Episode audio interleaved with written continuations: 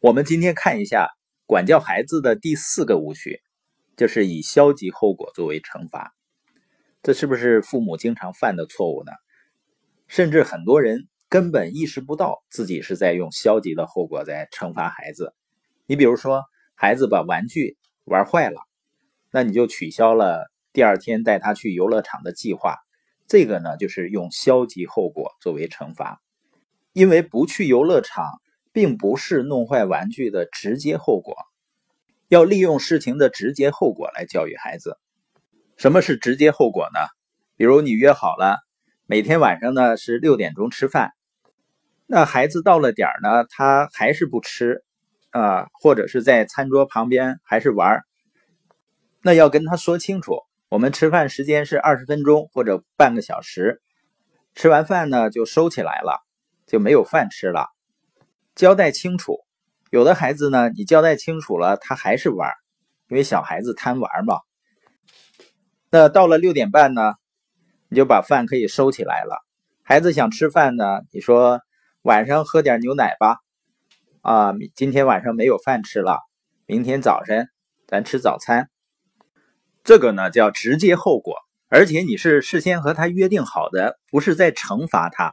而是按说好的去办，而如果孩子在做错事儿的时候用消极后果去惩罚呢，就让孩子长大以后呢会变得很懦弱，不敢去犯错误。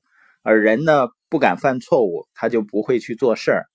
那不做事、不犯错误，怎么才能够有真正的成长呢？而且，比如说他把碗打碎了，然后呢你处罚他不能看动画片儿那是不是就会让他变得很乖呢？实际上让他学会了怎么样去撒谎，那你说应该怎么办呢？在这本书里啊，作者给我们提供了一个非常重要的工具，叫情感引导，也就是通过情感引导的方法呢，帮助孩子建立大量的情感类词汇，他才能够学会跟你用成人的方式来沟通啊。大家想一想，你的孩子小时候，你一般教他什么词呢？太阳、月亮、电视、花啊、树啊，所以为什么小孩子很小的时候经常会打滚啊？然后呢，哭叫，原因是什么呢？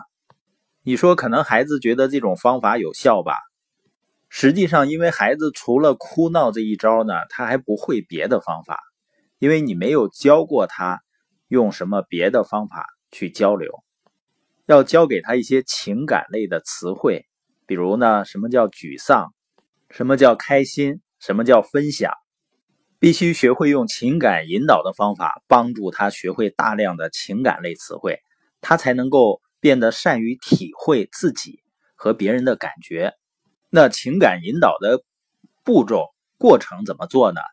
第一步呢，就是首先要学会能够给孩子埋下一个种子。什么叫埋下一个种子呢？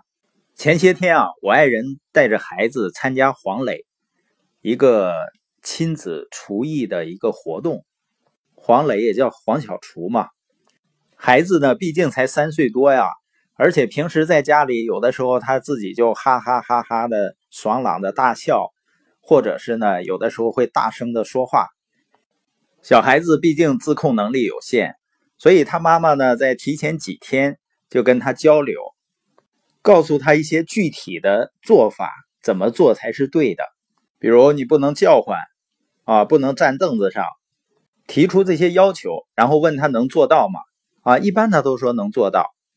有的父母呢，他不做这一步，他只是说呢，你去要乖一些。那至于怎么乖呢，不具体。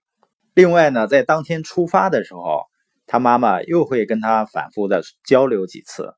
那整个那一天下来呢，孩子是非常的配合，而且呢，有采访的过程中呢，表现的也是落落大方。那今天播音的重点呢，就是管教孩子的第四个误区，用消极的后果来惩罚孩子。实际上呢，要用直接的后果来管束孩子，而不用消极的后果惩罚孩子。另外呢，也聊了关于。情感引导的第一步就是播下种子。